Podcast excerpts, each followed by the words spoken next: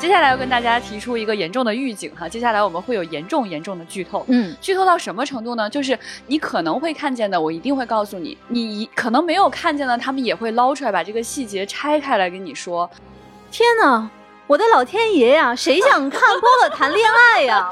它可以看成是一个 Polo 故事的同人篇，哎然后这个同同人篇的副标题是什么呢？Polo 之胡须的存在与虚无。阿婆的魅力，它不在于结果，不在于这个哎故事的结果，而在他的字里行间。Polo 救美，他救下盖尔加朵，然后盖尔加朵跟他说：“谁要杀我？谁要杀我 Hello，大家好，这里是由未来事务管理局独家出品的丢丢科幻电波。今天来到我们的星际茶话室，今天呢要跟大家谈的这个话题就是最近正在上映没有热映的《尼罗河上的惨案》。我是今天的主持人，未来事务管理局的局长。那今天邀请到两位一起来谈论这个话题的呢，就是大家都非常非常喜欢的左恒老师。？”哎，大家好，左老师我从好惨案现场来到现在。对，另外一位嘉宾呢，就是重磅级的阿加莎深度粉丝千老师。大家好，我是老千。我昨晚刚从现场回来，现在心头这一枪还没过去。今天呢，我们想谈论的话题呢，就是通过比较七八年那个版本的《尼罗河上的惨案》的电影和今年这个版本的电影，通过这两部电影的对比分析，我们来看看阿加莎的推理小说应该怎样去改编。首先来讲讲我们为什么要谈论这个话题啊？这个起因啊，其实是非常的惨的。本来呢，他们都不打算看这部电影了，嗯我也不是很想看这部电影。但是呢，大家都知道，因为我是盖尔加朵的粉丝，前几天老易还在办公室说，谁会看这种电影啊？结果没想到，我用我实际行动证明了我的忠诚度。对对对，看了这部电影之后，果然呢，就是正如大家所预警的，可真不咋地。但是呢，我就想到说，千老师跟我讲说，他非常希望就是也有机会聊聊阿加莎，嗯然后应该我们好好对比一下这两部电影。钱老师认为有一点点时效性过去了，但是其实我觉得这个时效性还存在。你看前几天这个小岛秀夫不是还蹭这个热点，说他买了新版的阿加莎的小说。那我相信阿加莎在很多读者的心目当中是永恒的女神，我们什么时候来聊她都不是过时的。嗯，所以我就劝钱老师说，要不你也去看看。咱们丢丢一般都会给大家推荐一些名片和大 IP 哈。我之前跟局长聊过，我说这阿加莎的《尼罗河上的惨案》嗯还不是大 IP，大 IP，我自己做了一些功课，看了看这一版的资料，我自己又默默坐下了。但是局长在看完片之后，他站起来了。钱老师呢进入电影院，我也有所助力耶。是的我跟，他说，我不能一个人瞎。对，我看他的想法是，就是我春节档嘛，看了很多国片，呃，然后我觉得我要看一个外片，毕竟是大 IP，嗯，呃，看在阿婆的份上，看在盖尔加朵的份上，最主要的看在尼罗河风景的份上，我还是要去看啊！我还选了一个杜比的特别好的这样一个厅，嗯我觉得至少尼罗河不会让我失望，嗯嗯，那个神庙不会让我失望。啊，但是怎么说呢？我看完之后，我觉得我要从尼罗河底和金字塔里边把法老们召唤出来，一起聊一聊。这就是即使在风景的拍摄上边，它也让我觉得为什么会这样？嗯，对。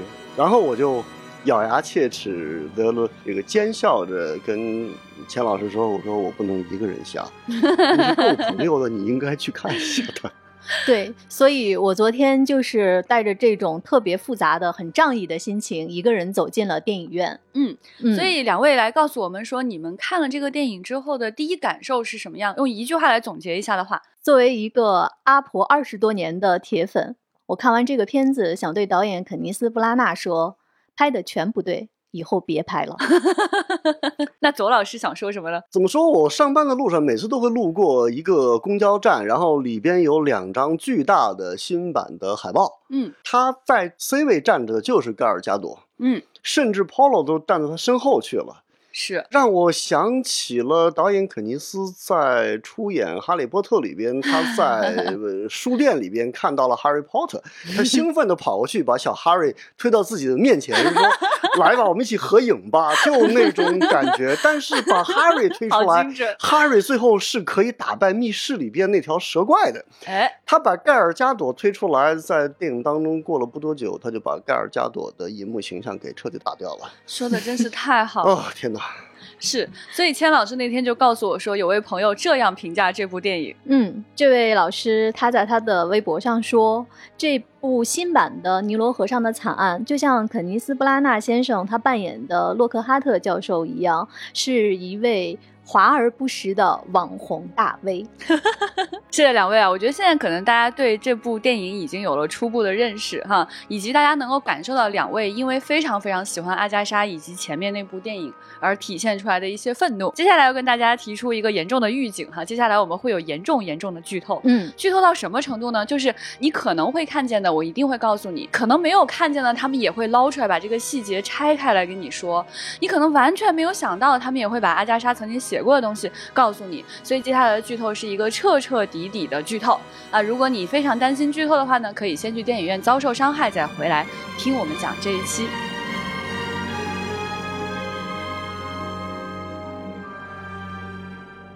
所以接下来我想先请老千告诉我们哈，尼罗河上的惨案到底写了一个什么样的故事呢？我来组织一下语言，我努力让我接下来的关于这个电影的讲述，在不透底的情况下给你泄露一些信息。嗯，它讲的是在上个世纪三十年代，大家记住哦，上个世纪三十年代，英国的一位顶级女富豪，嗯，用小说里的话说，她是英国最富有的女人之一，嗯，她叫 Lynette，嫁给了她的闺蜜的男朋友，哎，叫 Simon。然后林奈特和 Simon 呢，就坐着船在尼罗河度蜜月。哎，这艘船上有很多人，每一个人都跟林奈特有千丝万缕的敌意。忽然有一天晚上，林奈特被杀了。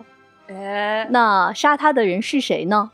用波罗的，也就是这位著名侦探的话说，每一个人都有嫌疑，杀手就在我们中间。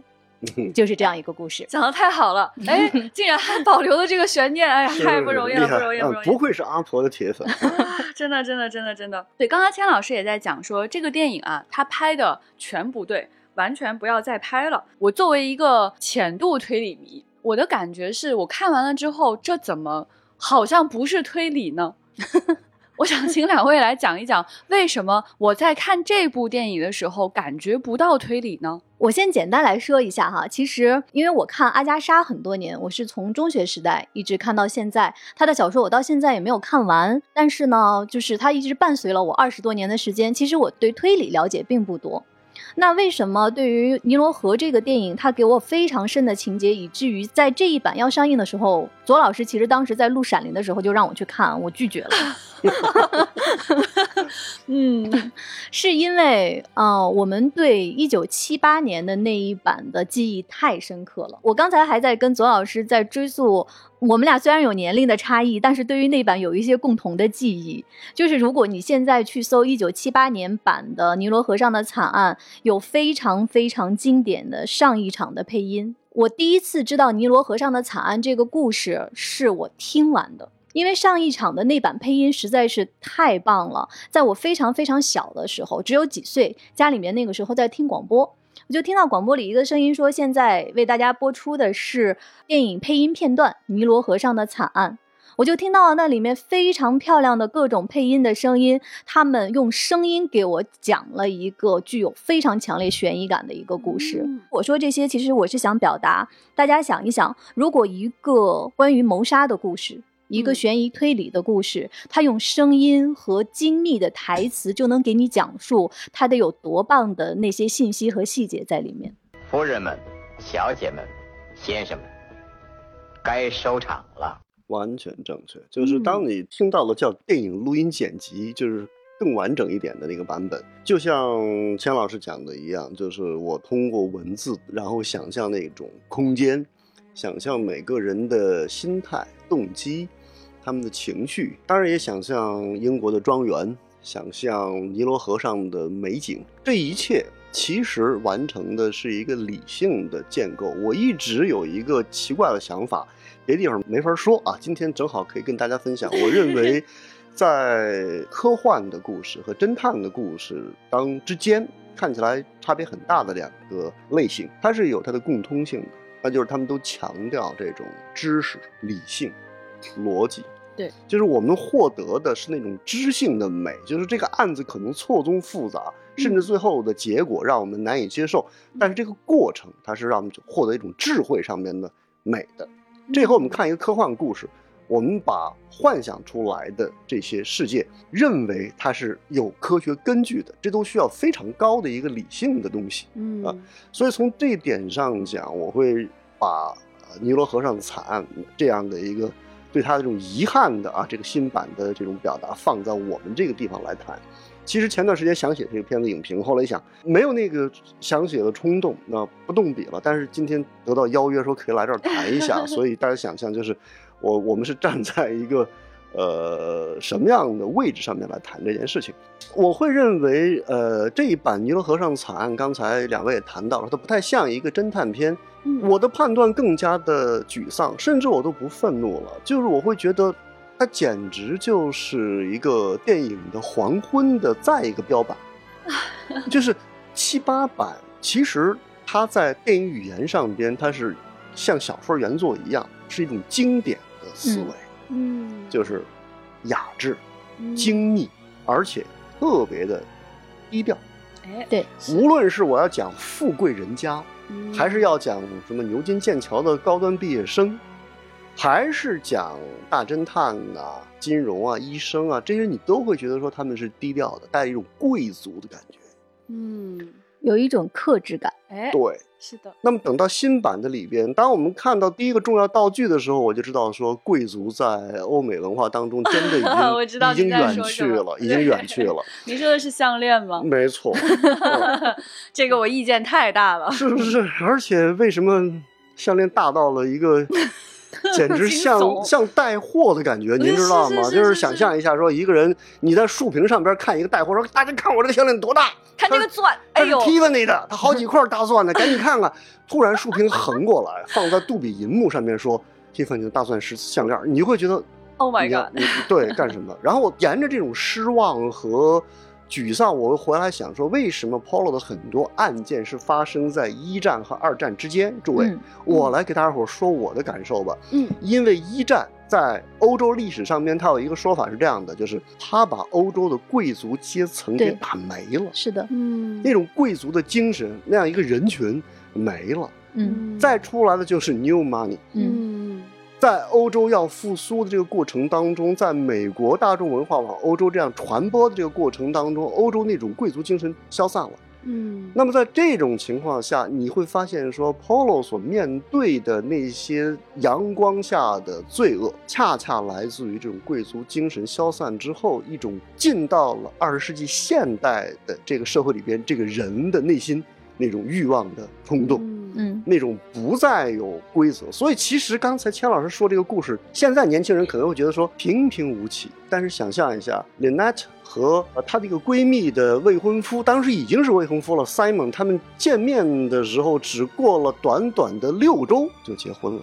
嗯，对，想象一下，即使放在今天二零二二年，呃，你的闺蜜挖走了你的未婚夫，六周之后他们去度蜜月了，是不是对每位今天要吐血的这是有时种周男代性的故事对。，所以想象一下，那是发生了三十年代。对，这个嗯就是为什么我刚才在介绍这个故事的主要的剧情的时候，我强调在上世纪三十年代。我想在这里补充一点，其实阿加莎的很多创作都是在一战后、二战前这段时间来完成的。其实那个时候也是一个推理小说创作的一个黄金时代。是的，嗯而为什么强调上世纪三十年代呢？是因为经历了大萧条和爵士时代之后，尤其是一战之后、二战之前，那个时候社会相对来说是稳定的、是繁荣的、是富足的。所以说，在那个时候，阶层还存在，但是会有新鲜的血液进来。对就像大家看到的，包括原著中写到的 Lynette，她的父亲是一个英国人，而她的母亲是美国人，嗯她是兼具了 New Money 和一个英国传统的贵族阶层这样的一个人。嗯而她的丈夫 Simon 呢，他最后为什么 Simon 会心理扭曲，最后要杀掉他的妻子？Simon 他的个人的整个的背景是，他是一个家道中落的家里面的小儿子，剑桥毕业的，但是他家很穷。对。对，所以说它是有这样的一个历史背景在。所以经过两位的分析，我们看到就是在这个故事的背景当中，是一个呃时代剧烈变化的一个状态，而且有的人正在上升，有的人正在没落。对，呃，新的阶层或旧的阶层，他们冲突在了一起，所以一定会在这个故事当中形成一种新的冲撞。啊、所以在这种情况下，这个故事它耐看的点会变得非常非常的丰富。嗯嗯。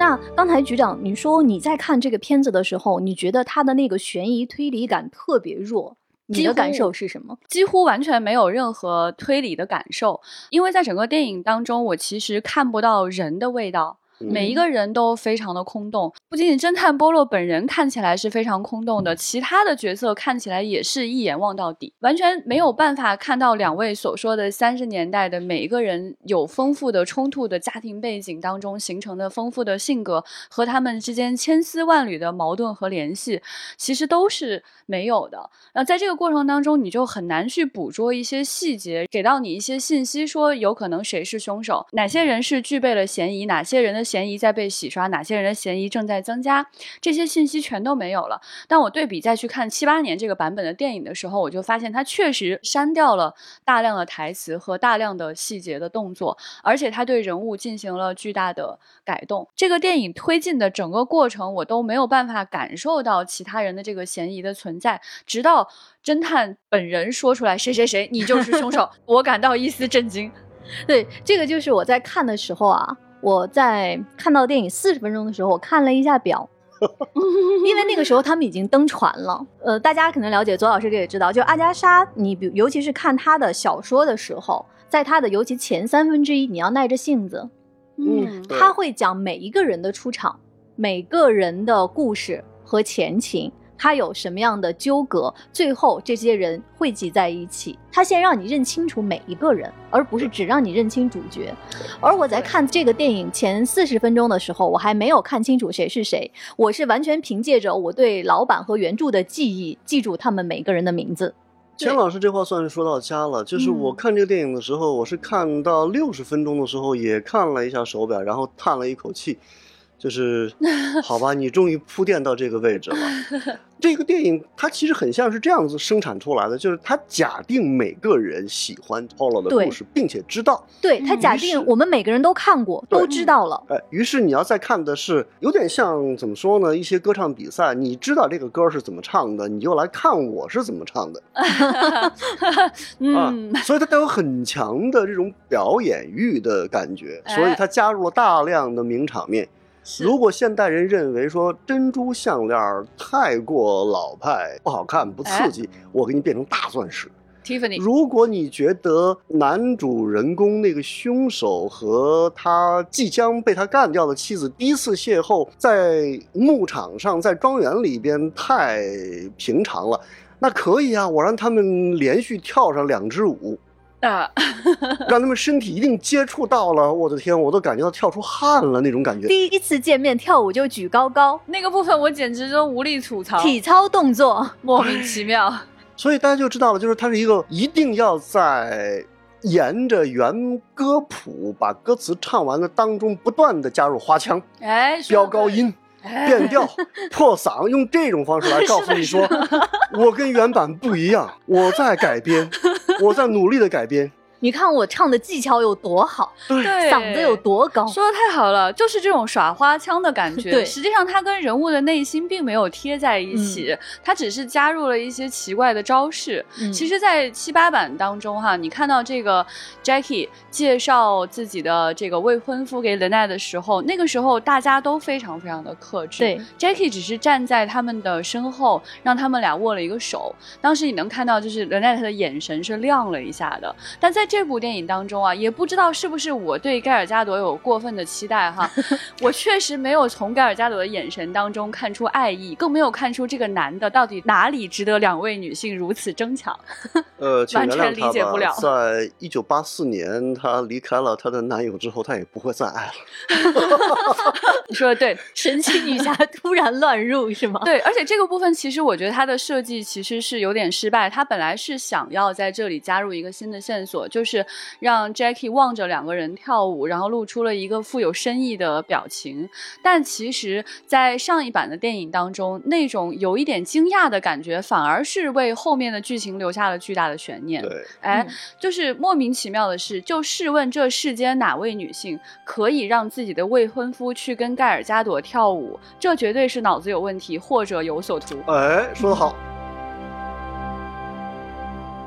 两位在说的时候哈、我拿出我的小笔记本，我今天上午我写了一下原著中的人物名单和七八版的呃电影里面出现的人物，然后我又对比了一下这一版里面的人物。其实你发现了吗？虽然刚才我们说他一直在飙高音，一直在往上加戏，在整活儿，但是他的人物变少了。对，确实，嗯，其实跟呃原著比起来，呃七八版的电影里面，我刚才数了一下，里面的角色少了四个人，他会把一些人物的命运和人物的特点放到了另外的人物身上。嗯，其实我觉得从改编的角度，他实实在在是在做减法。如果大家去看阿加莎她的小说的话，你会看到，其实阿加莎在原著小说里面做的这个局更大。她除了谋杀案，里面还有一个珍珠项链的盗窃案。是的，另外呢，就是瑞斯上校是在这一版里没有出现的那个角色，他在原著小说里面，他其实是在找另外一个暴力犯罪的一个人。嗯，其实有三起案子交织在这艘船上，嗯，但是七八版是做了很多的减法，把所有的矛头都指向了这个谋杀案。可是我们再看新的这一版，新的这一版里人变得更少了，但是你以为他做的是减法吗？他好像在做加法。对他加了一些他自己的想法。是的，而且这个是我为什么在看的时候，我觉得好像要建立在我和原著和剧情之间高度的默契上面。嗯，就是感觉导演肯尼斯·布拉纳就知道说，哎呀，你们肯定知道是谁把谁杀了，对我不用给你们讲了。这一点真是嗯实在是太过分了。我觉得这一点其实是改编上面一种不负责任的体现。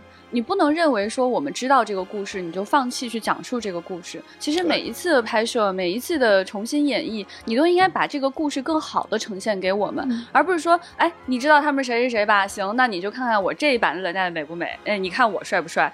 这种 极为空洞的，并没有体现更多的内容的这种删改和增加，实在是非常的无聊。我其实会更加期待说，比如说你把人物减少了，这个时候少了四个人，那么你有更多的时间跟空间去展现另外一些人的内心、他的背景、他们之间的关系。但这些内容为什么也没有出现呢？可能有一个原因吧，就是在做这部片子的时候，他得不到那样一个强大的表演的阵容了。嗯这可能可能，我只是说嗯啊，有这种问题，就是原来那版里边每一个人出场的时候，全身都是戏啊，是啊，张嘴就是莎士比亚一般的台词儿啊。对，你看看那些名字，是，哎。嗯，不知不觉的你就会进入到那样一个腔调里边去，然后你就会觉得他们所有的动机什么都合理。嗯。这个没办法，这一版是做不到。然后刚才就我就讲了说，这个夏老师说他人物减少之后，他要把很多在剧情当中出现的功能合并到一个同类项里边去，包括刚才说到那个瑞斯上校他没了，没了然后告诉大家，承担瑞斯上校和 Polo 朋友这个朋友身份的变成了一个青年，这个青年也没了。哎，而且没的好突然，就是好突然。大家想象，如果《丁丁历险记》里面突然之间阿道克没了，这这事能想象吗？就他他也做出来了，就是他脑洞确实开的比较大，但是这个脑洞开完之后，他有他等于给自己挖了很多坑，嗯，他填不上去了，是这个没办法。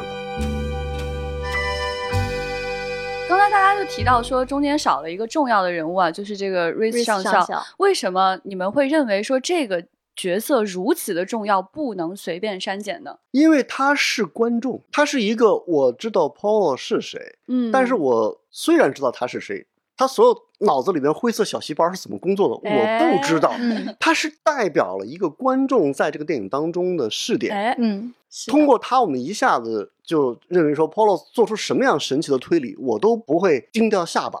哎，但同时，这个过程我特别过瘾，这种亲近感和分寸感拿捏特别好。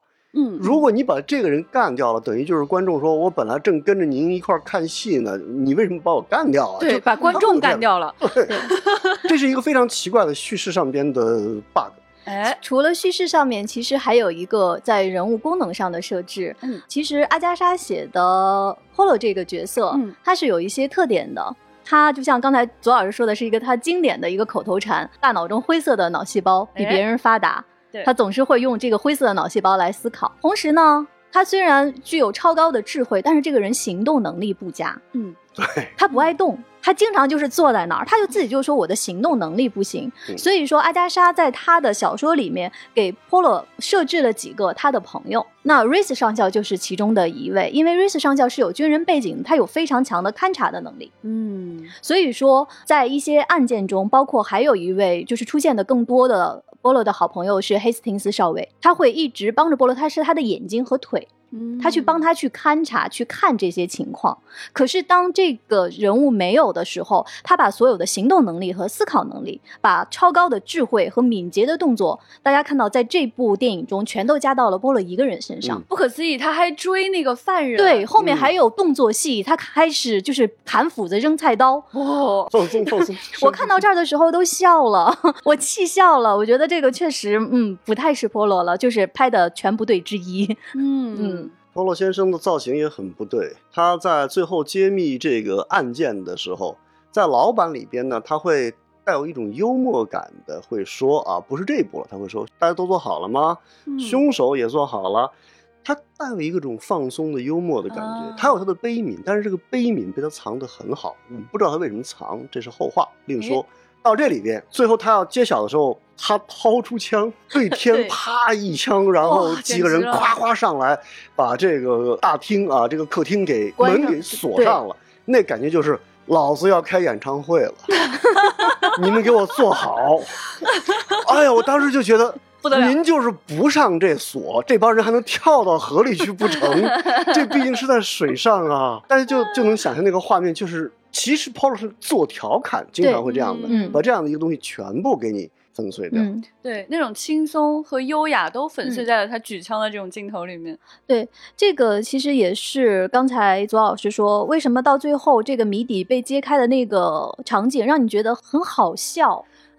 对，其实像阿加莎，她的整个的侦探小说，她的推理风格是大家常说的古典派。嗯就是古典派侦探小说，它有一个很大的特点，就是在前面情节的行进中，我们作为读者也好，观众也好，和剧中的这个主人公这个侦探是享有同样的信息的。哎，这个特别重要。我们掌握的信息量是对等的，嗯是和他在同一个时间线上，嗯你用他的这个眼睛在看这件事情，嗯他看到的就是作者想告诉我们的这些信息，对我们彼此没有保留。嗯而在这个过程中，其实我们作为读者也好，观众也好，是参与进去的。对，我们在跟他一起思考。这个地方是不是有破绽？它嗯是不是有嫌疑？嗯但是当最后我们发现我们没有想到的那个点，其实就是这个侦探他更智慧的地方。对然后阿加莎也会告诉你说：“你看，其实这个蛛丝马迹当时就在你眼前啊，只是我们差了那么一点点。”我觉得这个谜的揭开是有乐趣的。而在这个电影里面，在那个第一声枪响之前，欧洛什么都不说，枪响之后，他什么都知道了。枪响之后，他也知道这个人是谁了，他也知道那个人干过啥了。嗯，我就特别想问问他，那你一开始你是一个侦探，你好歹说点儿啊。是，我觉得老千说的这个真的是切中了这部电影的要害之处，就是在小说原著和七八版电影当中，我们是能够一点一点看到线索，看到人物的内心世界，然后通过波洛的观察，然后发现一些蛛丝马迹，然后我们的灰色脑细胞也在跟着高速的运转，但是在这个新版的电影当中，他故意删除了一些重要的信息，这些细节他故意没有给到我们。以至于他在最后可以让波洛来展现神迹，说：“你看，就是他。”当时你就觉得，哎，好意外啊！确实我不知道，但是是因为你没告诉我呀，对好过分啊！然后我就很想知道，那你是怎么知道的呀你？是怎么看见的呀？问题的关键就在这儿了，就是老版的。我为什么说它是一个侦探片里边的经典呢？大家注意那个摄影机，摄影机看到的就是一开始基本上是严格按照每个角色能看到的对，来的。当他最后开始侦探之后，摄影机似乎获得了一个全知全能的视点，对。客观起来，呃，无所不知，但实际上他藏了一些是我们看不到的。对，嗯，等到最后看到的时候，就是一定要根据 Polo 的脑细胞再把肉眼打开去看，说哦，原来他在这儿，嗯，是我以前没注意，现在感觉就是他好几处我就会就是跟刚才二位说的一模一样，就是好突然。我们一开始知道一个已知，你要求证，最后突然之间说 Polo 拿出一本教参，是这感觉，有点过分了。包括里边就是说他他里边把原作当中的一对主仆 哎女性嗯角色的关系进行了一个非常跨越式的改写，然后他告诉我说。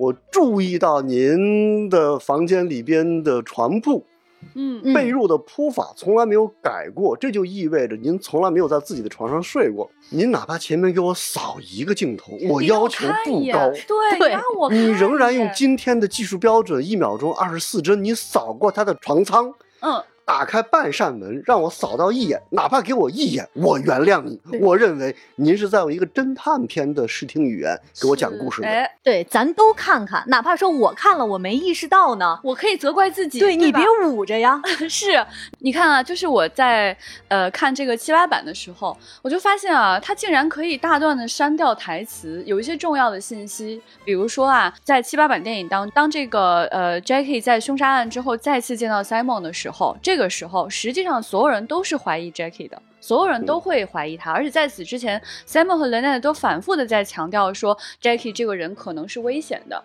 但在这种情况下，Jackie 出现在门口，Simon 却说了一句话说，没有人怀疑你。哎，疑点就出现了。这个时候，我作为观众，我就感觉到他给到我信息了。但是在新版的电影当中，这样的信息都不存在。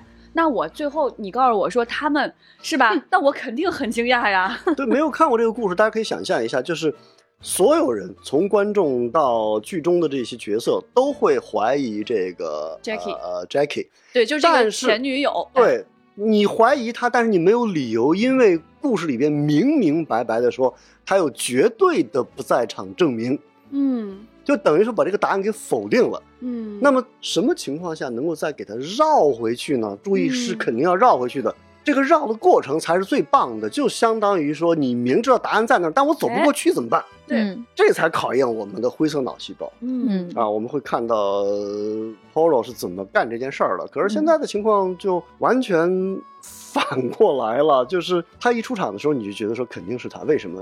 我告诉大家吧，他穿着一身红衣红裙，哎像一个复仇女神一样对样，对对，走进大厅，嗯高速摄影，风吹过他的样子，像一个美迪亚一样就进来了。这种时候你就没办法再给他洗白了。是，你就觉得他就是来杀人的，这时候就不是他杀的人，谁都不信。刚才两位说的时候，我就想起来，我在看的时候啊，我我当时就实在忍不住了，我就实时给局长发了一条信息，我说嗯这是低智商犯罪啊！而刚才我们也说到了，他再次揭晓谜底的时候，他需要用一场演唱会这个方式来做，就是他会用很多炫目的这种在今天看来很吸睛的这个方式来做，但是这个做法遗憾，它是违背侦探片的规律的。对，嗯侦探片就是把所有的已知放那儿，静静的摆着，然后让你去脑子里边打架。嗯为什么七八版的厉害？嗯七八版 Poro 在描述每一个人可能是怎么犯罪的时候，他虚拟一段话，对，虚拟一个场景，嗯然后观众就在荧幕上看着，说随着 Poro 带有那种催眠一般的声音，他会说，一个女性会说，怎么可能是我？每个人被 Poro 怀疑的时候，都会震惊的说，怎么会是我？Poro 说，啊，怎么不可能？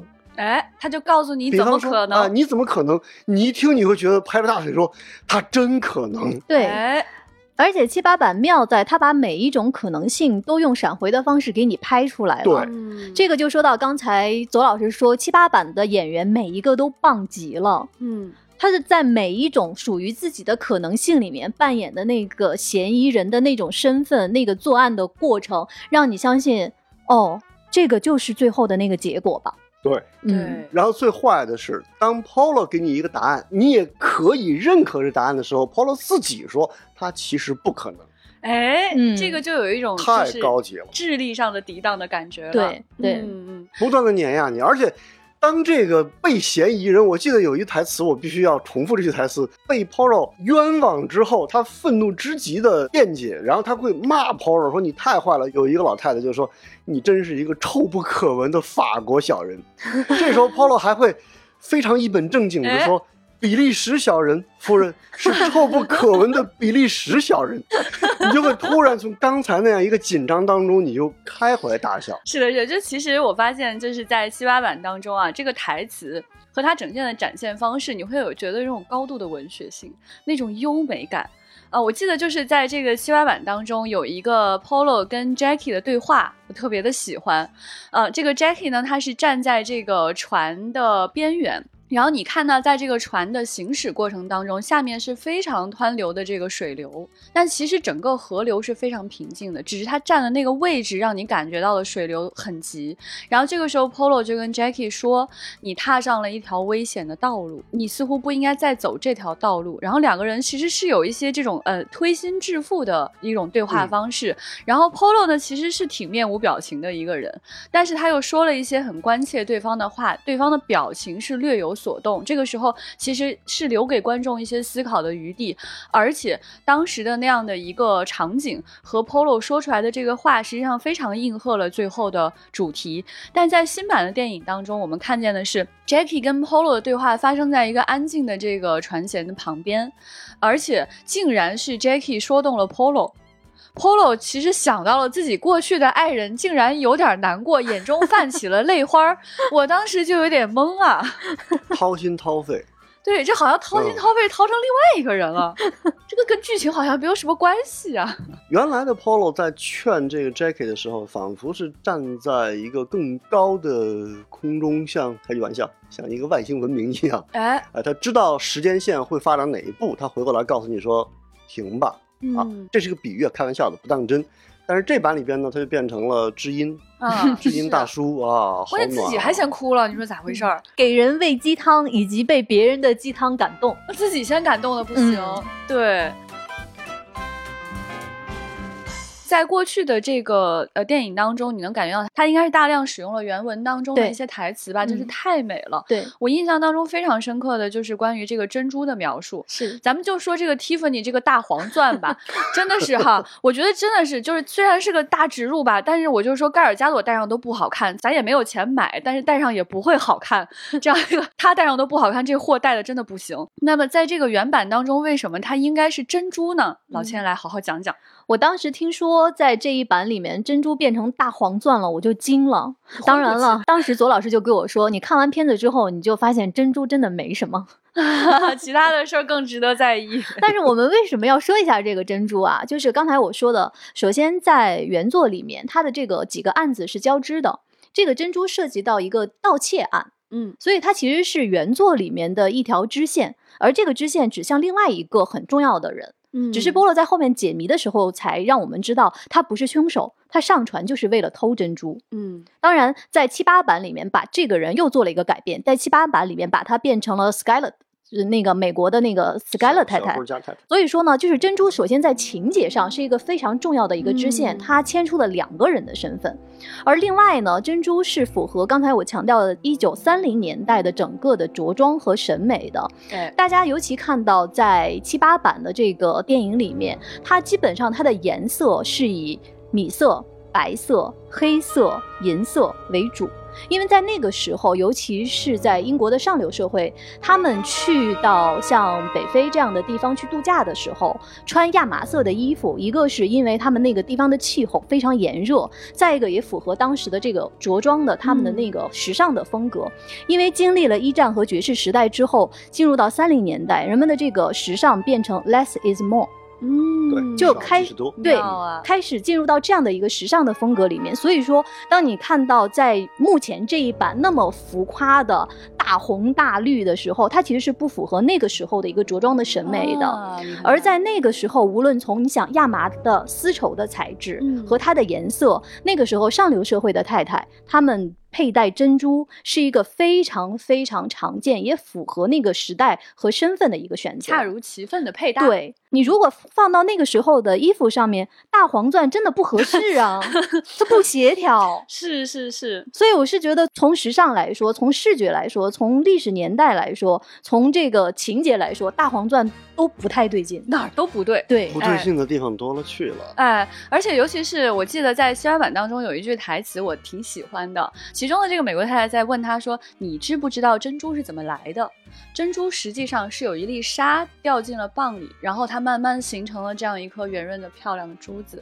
但取它的时候，这个蚌有可能会死掉。哎，你看他这几句话哈，就非常非常的切中本次的主题。他讲到了这是一个跟感情有关、跟嗯疼痛有关、对跟死亡有关、跟财富有关的一个故事，是多么的妙啊！这句话，呃，这一版本就当然是没有的了，毕竟因为已经换成了 Tiffany 嘛。不对劲的地方还有一点，可能是现在的观众觉得反倒酷起来了，就是在另外一个死亡的人物的时候，嗯产生了大量的血迹。老版里面也有血迹，在这个血迹，他要求说让 Polo 摆一个造型来，根据血喷溅的轨迹来哎，断案。这个问题在于，像这种力学啊，这种血迹学这个断案手法出现的非常的晚，所以我当时感觉说，呃，Polo，你的汉语名字难道叫李昌钰吗？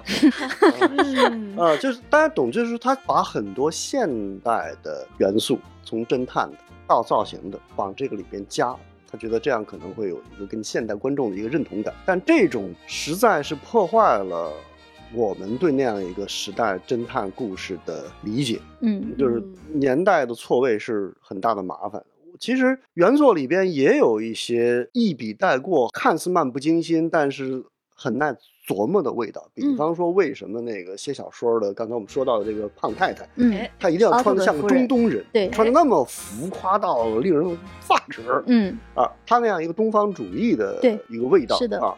还有出现了一个蓝领啊，动不动就谈马克思，嗯，共产主义者，对，所以这是那个时候的一种艺术正确，对，社会正确。到了这个版本里边，它变成了一个我一定要谈的事情，就是政治正确，唯恐自己的在今天政治不正确。说太对了，这里面这个感觉太明显了。他们好像是从法国、德国、美国的议会里边啊，找了一帮参议员，呃，来说，诸位，我要发言了。你们看，我拿了一本《资本论》，呃，我呢带了一个颜色，我的肤色是这样的，呃，我不单肤色是这样的，我一定还得有一个什么样的恋人。你会觉得，嗯我们不是在一个集会的现场，我们毕竟是在一个犯罪现场。是的，你要干嘛？都是有嫌疑的人了，就没有必要就是各种肤色、各种背景都得有。对而且就是其实原著当中本身已经给这些人物增加了很多的魅力，嗯他们让人又爱又恨，就既让人觉得哎他有些嫌疑，又让人觉得也许他可以洗刷嫌疑。本来都已经写的好好的一些内容，你偏偏要把它都删了、都改了，加上你认为的政治正确，所以接下来就是想请两位来继续给我们深入分析一下哈。对于这些人设的改动，你们满不满意？我单方面先讲一条，就是啊，我过去一直觉得这个侦探 Polo 这个人啊，他脸长什么不重要，那个胡子才是他的本体。就 他在任何一个影视作品当中，他那个胡子都是哎那样一卷，是吧？他脸长什么样我不记得了，但是只有这个胡子在我眼前飘来飘去。可是在这部电影当中啊，他不仅解释了胡子是怎么续上的，为什么要有胡子，更可怕的是，他在最后一幕镜头当中把胡子给剃了。我就想问两位老粉，你们 能不能接受？局长当时给我说这个信息的时候，我真的愣住了。呆住。呃，但是我我今天在现场也想请教一下左老师，在我的记忆中，包括阿加莎的写作里面和他过去的故事里面，好像从来没有讲过他为什么一定要续这个胡子。没有解释，没有解释哦不解释，完全没有。凭什么给你解释呢？就那种感觉。为什么要给你解释？对我想了想，是不是我毕竟阿加莎的书，我到目前为止还没有完全看完，我是不是错过了哪一本？钱老师太谦虚了，钱老师只熟读阿加莎。所以我真的是很莫名，为什么要给这个胡子一个前情，最后还要让他剃掉胡子？这个人到底想干什么呢？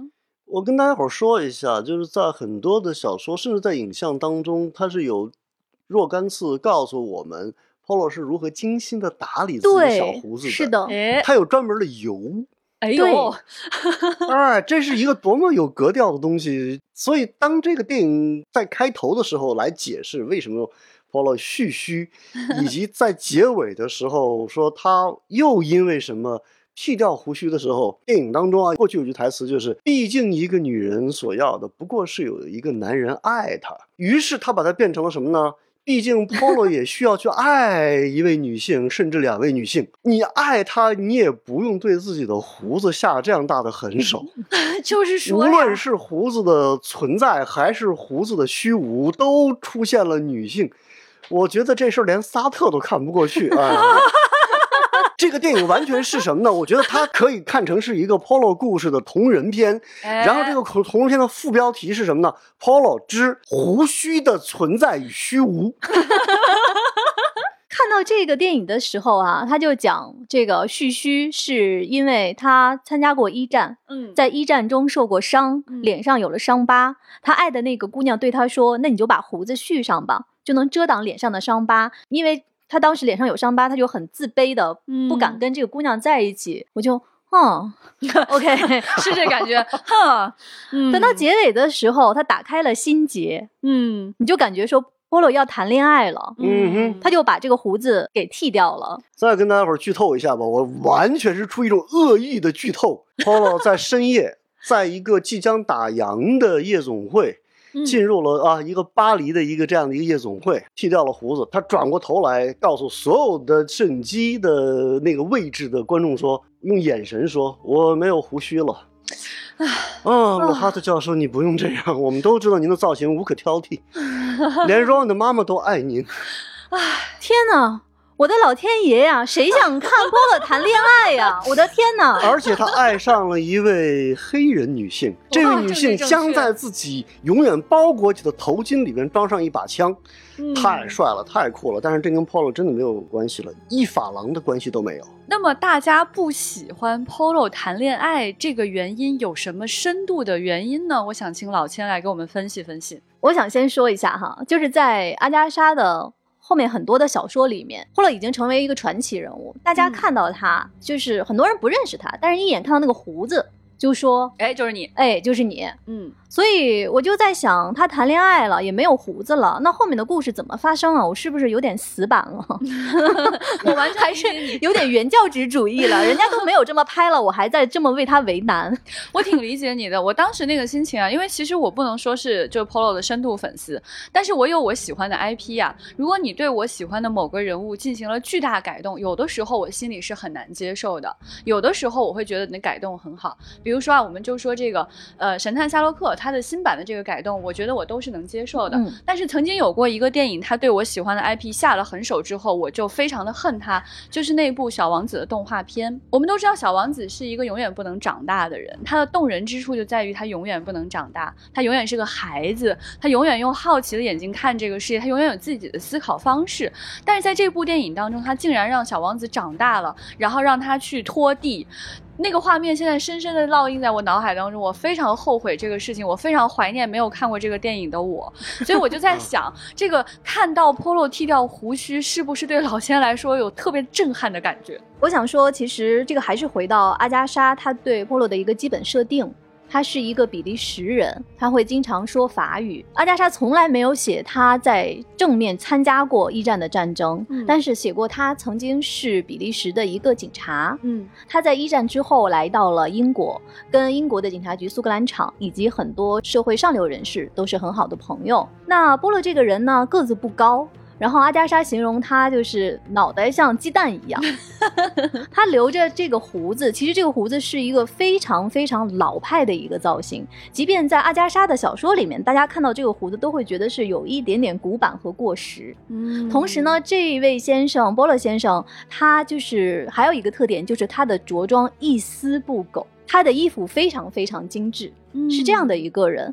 那他每次出现在他的案件中，包括书里面写到的这些英国人啊，看到波洛都是第一时间会把他当成一个法国人，他是一个完全。不遮掩的，大家尤其是英国人想象中的一个外国人的姿态出现的。那大家想，如果我们的生活中出现一个外国人，你是不是跟他是有距离感的？哎，这个就是在每一部故事里面，波洛他会给我一种疏离感。嗯这种疏离感是一个他不置身于局内的一种疏离感，他是一个局外人。嗯这个局外人他来自异邦，他有着很不一样的举止。你想一想，我如果是一个杀人凶手的话，我不知道这个人是谁，我是不是会对他放松一些警惕？他不是我身边的人，他跟我没有什么太多的关联。嗯这个是他经常给我造成的一种疏离感。嗯而恰恰因为这种疏离感，当他跟大家去打交道的时候，去聊天的时候，你想，我们平时跟一个有距离的人说话，是不是也是那种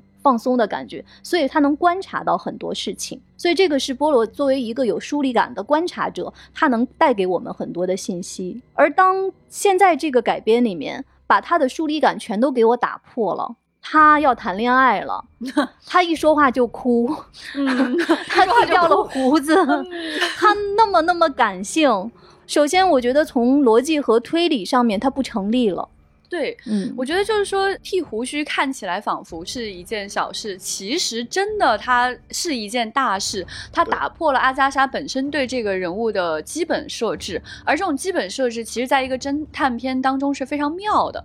他作为一个外来的、古板的。又喜欢吃东西的一个怪人，哎，他在这个里面头又像鸡蛋，他还老说自己头头脑里面有灰色的脑细胞 高速运转，你会觉得他又可爱又奇怪又凌厉这么样的一个角色。但是在新版当中，你觉得他是一个受过战争创伤的，爱人又死亡了的，说起话来就哇哇哭的一个人，这个确实改编程度是有点大了。我再说两点，我不知道对二位是否有所安慰。嗯一点呢是那条蛇，嗯，在两部电影当中都出现了一条毒蛇，是对，但是在七八版的里边，那条蛇和一种针对 Polo 的行凶有关，嗯和 Rice 上校的功夫有关，对，也和船上边的那个大总管，嗯呃，他的性情啊、行为啊、这种好笑啊都有关。一条蛇连起了一串儿。嗯，到了新版的里边，那条蛇死的好早啊，就是对我当时，哎，你你走啊，就那种感觉，我几乎要喊蛇，你回来吧。对我看到那儿的时候就在想，蛇你怎么这会儿出来了？是吗，还不该你出来呢。另外一个呢，我说实话，我在看之前，我给自己做了心理建设，毕竟我是看过上一场《东方快车谋杀案》的人呐、是是，我给自己做了各种心理建设。我觉得 Polo 上船之后，我没有看到 Reese 上校，我就一个在那儿想说，他把这个人设跟谁合并同类项了呢？嗯又有那么多女子。嗯我就特别担心他跟其中某一位产生某种关联，因为那个海报真的那个海报太误导我了。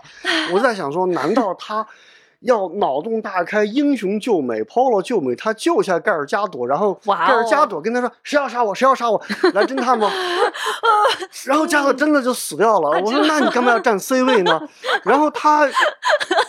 别笑啊！我当我看到他没有和任何一个 Reese 上校的男性产生像神探夏洛特那个英剧一般的误解，然后所有人都说 Polo 先生，我明白了，您和 Reese 上校原来是这种关系啊。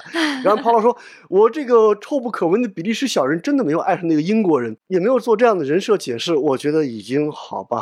啊，就是左老师在观影过程当中心情太跌宕起伏了，自己先编了一大堆，先编左边，打了无数的预防，针，编编这个编那个，他其实已经替编剧想了很多的可能性。嗯有幸说我们今天没有看到那些更奇怪的版本。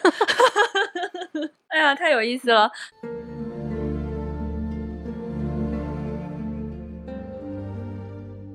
其实我也蛮想请几位再分析分析这几位主角哈。我个人当然非常非常关心 就是盖尔加朵这个角色，你们怎么看？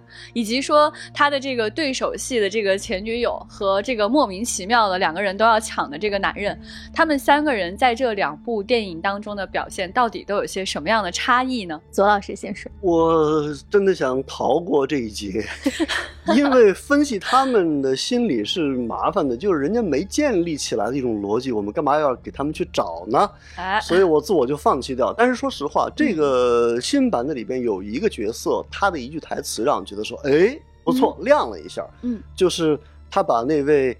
呃，不断的帮着 Polo 去分析尸体的那个医生，年龄变小变成了 Linette 的前男友。然后当他在处理 Linette 尸体的时候，说了一句很有意味并且感伤的话，说他当时之所以拒绝我呢，是因为他不能想象和我在非洲的一个什么小土屋里边，大意啊，嗯呃，度蜜月，因为这个医生说我太高尚了，我动不动就出去四海行医，救助呃需要被救助的那些边缘人物。嗯所以我的富家女友不能接受这点。说这句话的时候，林奈特的尸体正在那些火腿当中一个冷酷的空间里边度他的没有度完的蜜月。这个设定我觉得说是有意思的。嗯如果所有的设定都到这个份儿上走，欧了，就是你写同人也行。对我就可以说，嗯哎，不错。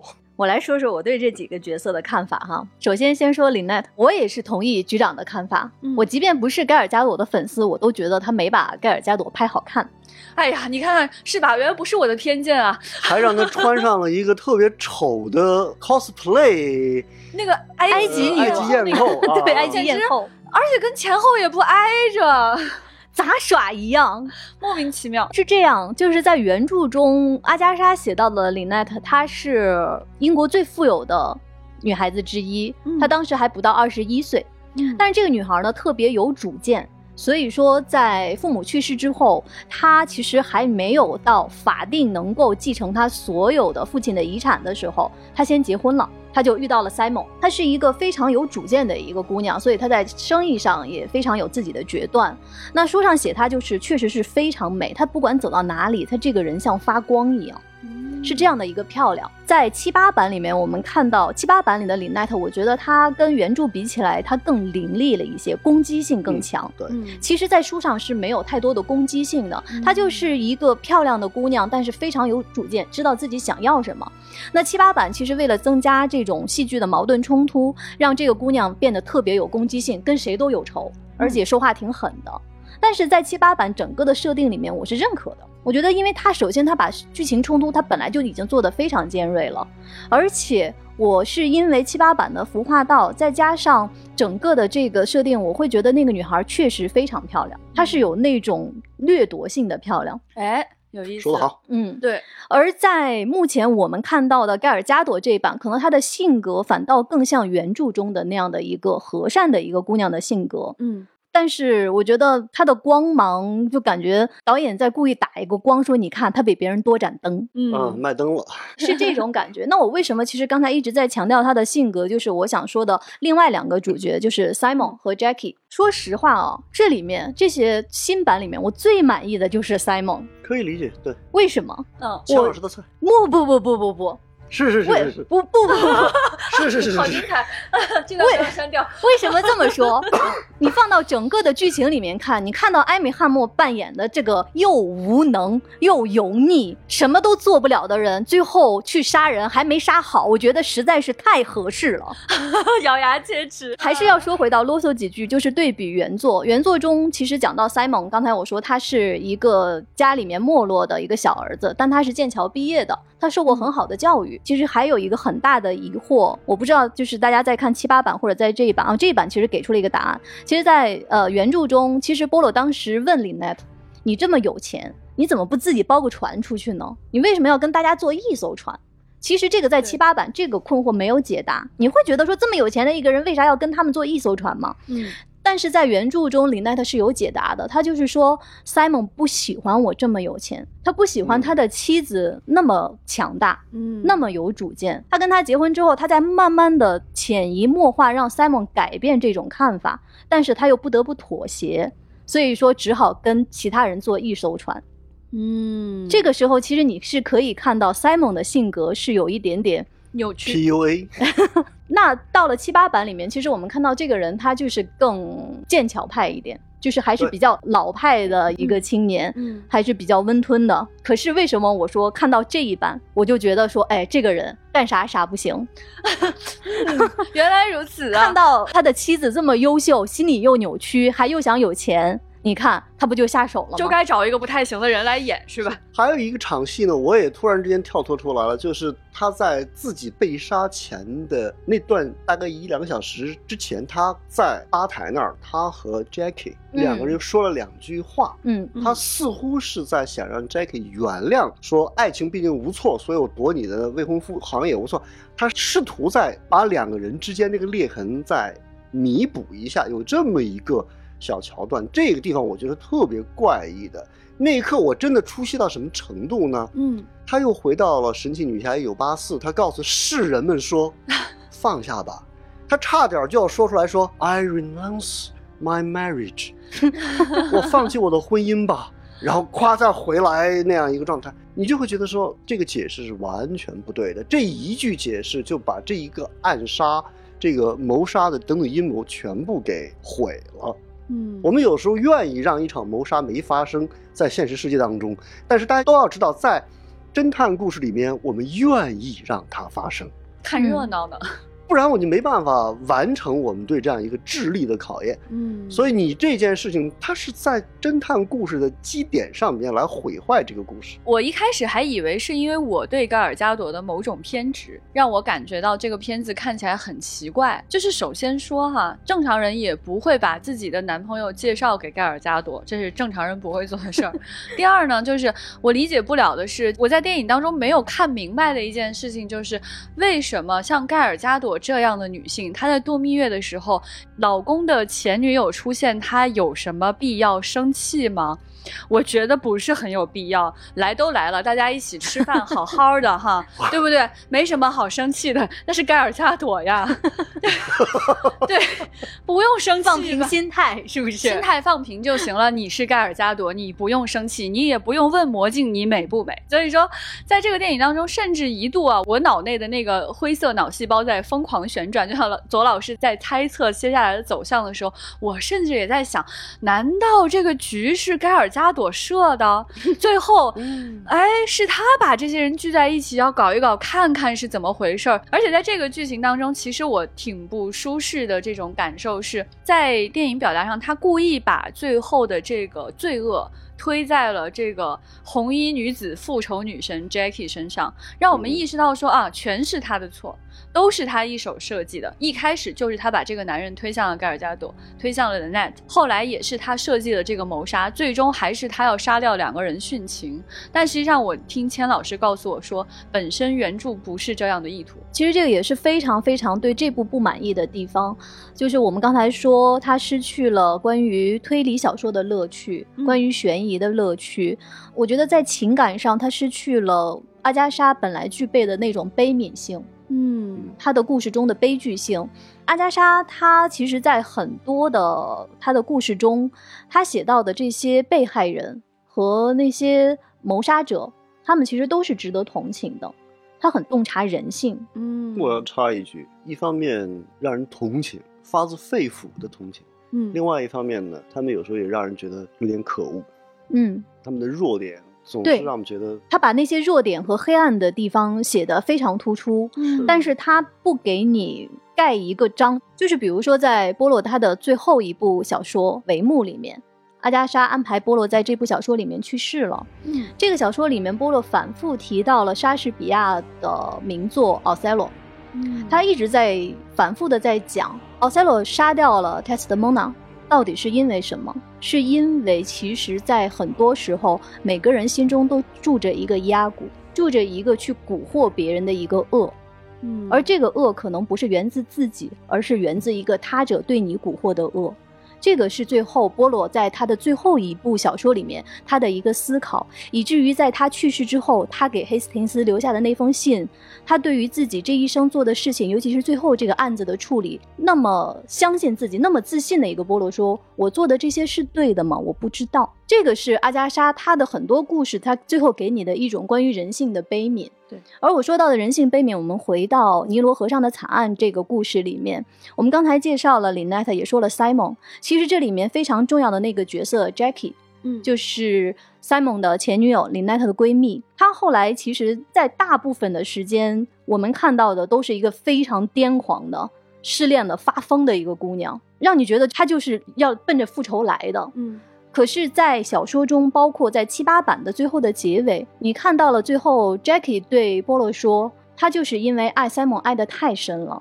那当他发现 Simon 有想夺取 Lynette 性命的时候，而他知道 Simon 是一个做事不够决断，他的思维又不够缜密，不太聪明的样子，他又没有那么足够的勇气来做这件事情。但是他发现 Simon 已经走上这条不归路了，嗯可是他太爱 Simon 了，他说他太穷了，我们太需要钱了。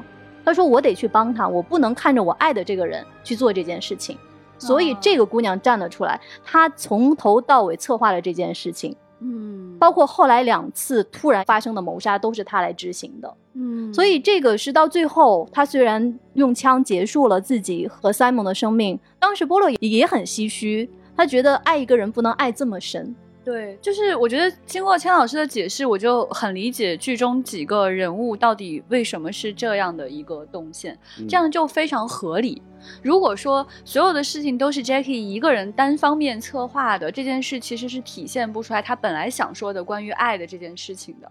那么，如果说这里面有一个蛊惑人心的人，以及他不太聪明，另外一个爱他的人必须要帮助他去完成这个罪恶，而且他们在最后，Jackie 其实是明白说这件事情是罪恶的，是错误的，是的，对，所以我觉得这种原著当中所体现出来的对人的这种关怀，在这部电影当中其实是消失了的。我觉得 Polo 那个故事，刚才千老师说到那样一个结尾，其实某种意义上讲，可以回应我这么多年来一直想的一件事儿，就是其实到了现代之后，人类是怀疑理性的，理性解决不了太多问题。但是为什么侦探故事这么发达？侦探故事是一种神话一般的叙事，嗯通过理性知识，我们能够把一些不可解释的事情解释得清清楚楚的。但是 Polo 临终时候的这种深刻的怀疑，我觉得是更厉害。他不单怀疑了理性的可信，同时他也怀疑了存在的必要啊等等这样一些问题。所以我觉得这就一下子深刻起来了。所以对真正好的这种侦探的故事，尤其是现代侦探故事，并不是指着镜头说真相永远只有一个，而是会说在真相背后其实有更大的真相，那个才是不可知的。对，关于人的故事，嗯，所以我真的有时候看 Polo 胖乎乎的，吃着小甜点，是呢，刷着小胡子，他用那么幽默的方式面对那么可怕的血腥，哎这个背后是一个更大一层的一种关于人的一个解释。说的太好了。对，确实，Polo 这个人给人的这种轻松感和他面对的这种血腥、惨痛，以及他对人的深刻的观察，其实是形成了一个强烈的对比，而这种对比才是让人觉得饶有趣味的一件事情。甚至连吃甜点这件事情，这个电影也要有所破坏，我就有点生气。一个这么喜欢吃的人设哈，他在七八版电影当中会做什么？他甚至去盘问 Simon 的时候，会看到说你怎么没吃早饭？要不我吃？完了他就系上小餐巾，一边吃一边呜里哇啦就问人家问问题，然后还系着餐巾走到人家跟前啊，继续跟人家盘问。那种滑稽、有点可爱的这种场景，其实跟这个紧张的剧情形成了一种非常强烈的一种张力。那么在这部电影当中。我就有点生气，他竟然扔掉了一个小蛋糕，这太不符合人设了。像我这种吃货，我觉得不可能。对，刚才两位有讲到哈，就是阿加莎这个人其实很特别的一个特质，就是他悲悯这个特质。而且阿加莎这个人，她在面对这个世界的时候，她展现出来这种观察感，其实跟 Polo 的这个感受有点像，是不是？就是说，我们通过 Polo 这样的一双眼睛。一点一点的观察每个人细小的举动，去看这个人人物的背景和内心世界的时候，其实也是阿加莎在观察这个世界，告诉我们的一些事情。我记得当时我第一次看他的小说是《东方快车谋杀案》，嗯，他的第一章就是 Polo 在等着上车，那个车呢、嗯因为大雪不断的延迟，这时候他身边有一个陪同，就是通过各种关系上那辆车嘛，所以有一个陪同他照顾他的一个带点体制身份的人。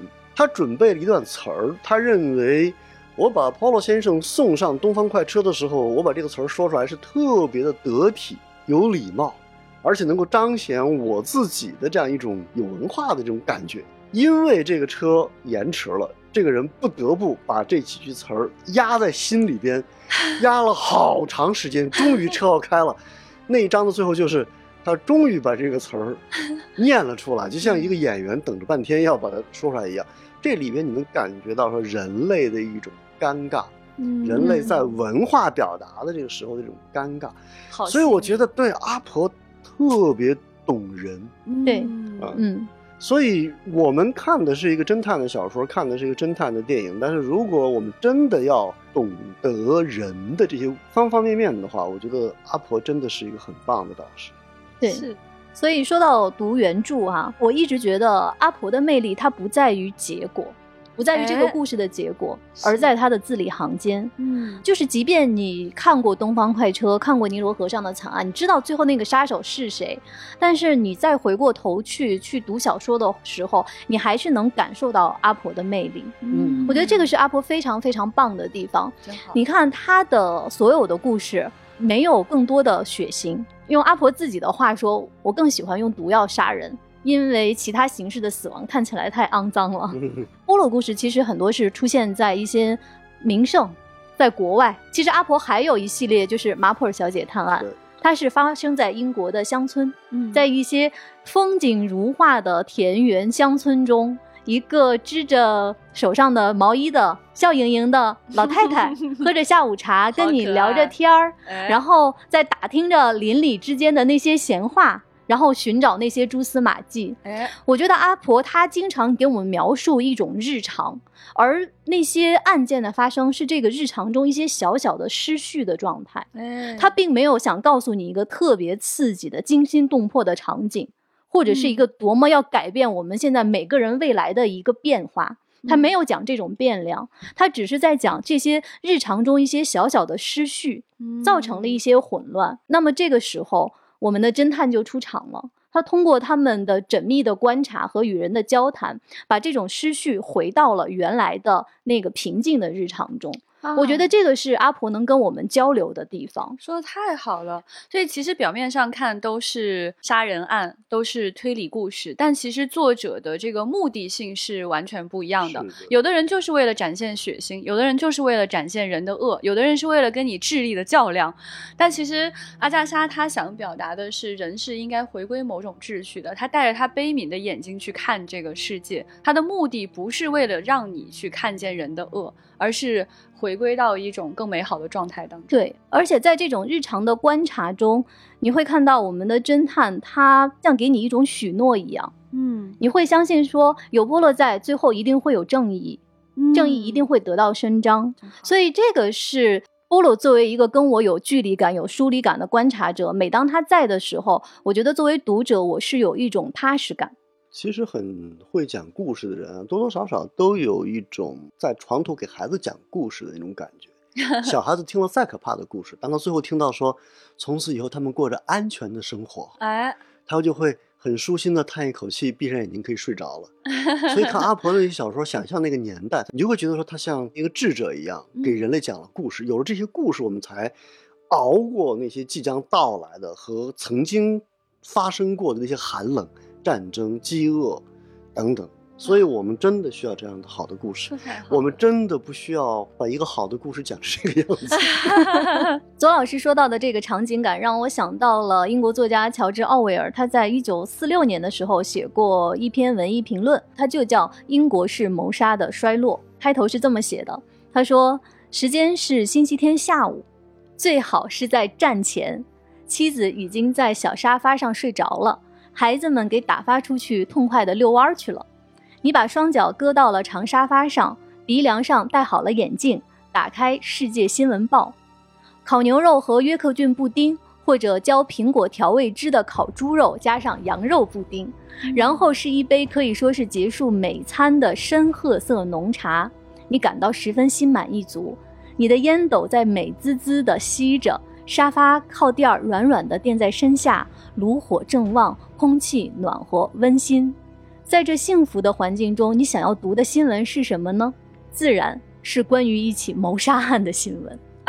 太有意思了。我觉得这个就是乔治·奥威尔，他作为一个英国作家，完全能够给我们捕捉到的，像阿加莎的小说中写到的这样的一个场景感和我们读他的日常。哇，我今天真的是折服了。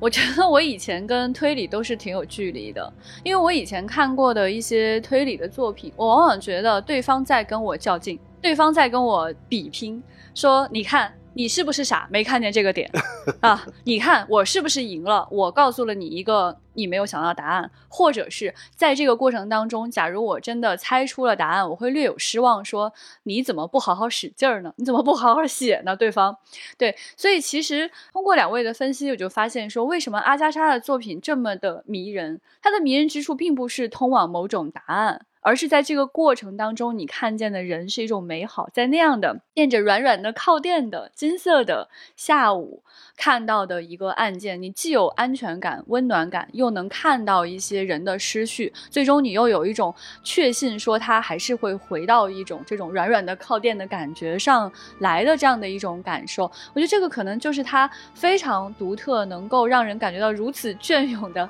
一个存在。最后我想说的就是，我们看一个不好的侦探片，嗯，一定程度上我们的恶趣味可能会产生，那就是我看他们怎么把一个案子给搞砸的。呃，然后呢，我们就好像再回到密室里边去吧，让罗哈特教授掏出他的魔杖，指着我们脑门说：“一望皆空。” 忘掉这次糟糕的魔法的记忆吧。嗯，是的，有意思。确实，看完这部电影之后，过了几天，我就感觉好像是有点遗忘了呢。里面的很多事情我就记不清了。不行，他不能忘，他忘他还拍。哦天哪！特别感谢两位今天的深入的分析，也非常感谢洛克哈特教授这部华而不实的电影，让我更加深刻的感受到了阿加莎的魅力。呃，接下来我就要花很多的时间好好去读他的小说了。反向安利第一名。是的，是的，是的，是的。如果没有这部糟糕的电影的存在，可能我都很难意识到原来原著是这么的美好。非常感谢两位今天的分析啊！接下来我们非常非常期待两位还能跟我们继续分析。阿加莎的其他的电影，比如说《东方快车》这一部，或者其他的内容，就像走老师现场就发出了邀请哈，我们的很多粉丝就疯狂留言说您可要常来呀。我们下次要不要用上亿的方式来聊？哦，左先生。我的天哪！今天给大家留的这个互动的问题就是阿加莎的作品，你最喜欢的是哪一部呢？你讲原著、电影或者电视剧都是可以的。欢迎大家留言告诉我们，在各大平台的留言我们都会收集，会认真的阅读，并且在播客上跟大家分享出来的。那谢谢大家的收听，今天就是这样，拜拜，拜拜，再见。